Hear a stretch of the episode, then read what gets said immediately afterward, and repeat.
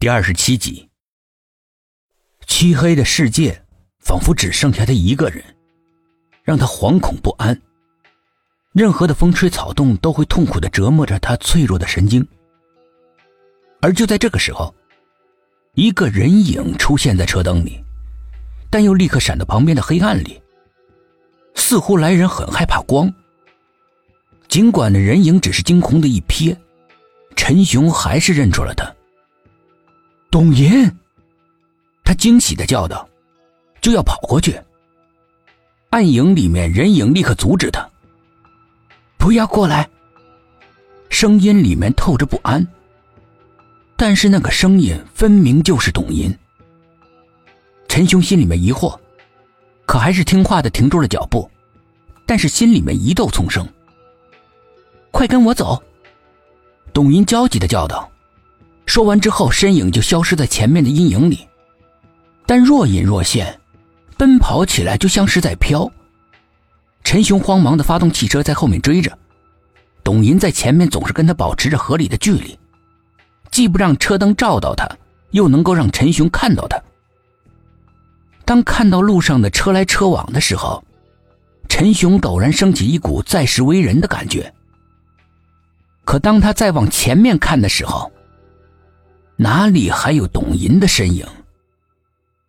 陈雄的心里面突然惴惴不安，升起了一种不祥的感觉。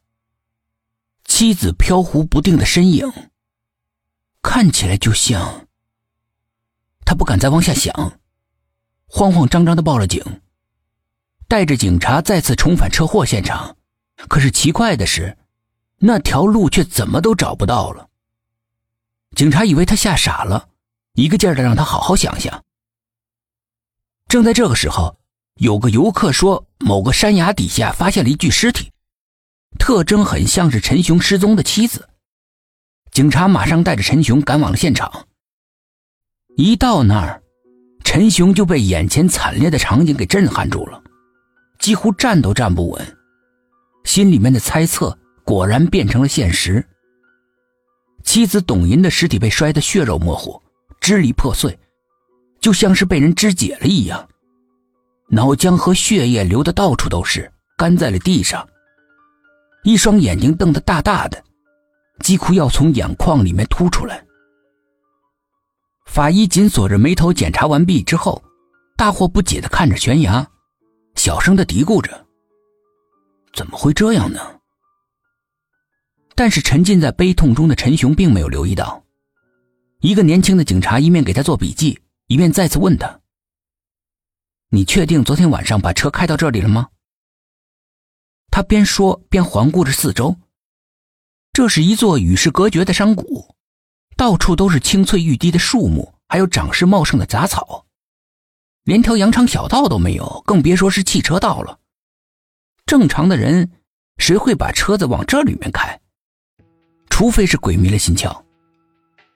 陈雄心里面忐忑，明明是这里没错的，所有的景物他都记得一清二楚，可是唯独不见了那条车行道，这到底是怎么回事？年轻的警察见问不出什么，便对着另外几个年长的警察耳语了一番，一个组长模样的人一挥手收了队。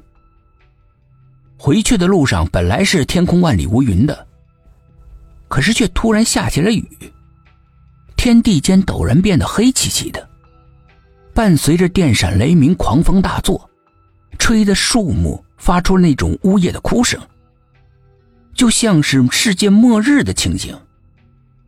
不知道为什么，陈雄突然想到他和妻子昨天在路上的种种遭遇，心里面马上感到了一种难言的不安，总觉得昨天的惊魂，今天又要上演。那场雨，也绝对不是无缘无故下的。陈雄坐的警车开着警灯，警笛也在无人的大雨里面凄厉的鸣叫着，气氛有些肃杀。就连车上的警员们也感到了诡异，他们保持着沉默，似乎在身不由己的等待着不好的事情发生。这个时候。一个惊天的巨雷劈了下来，众人全都吓了一跳。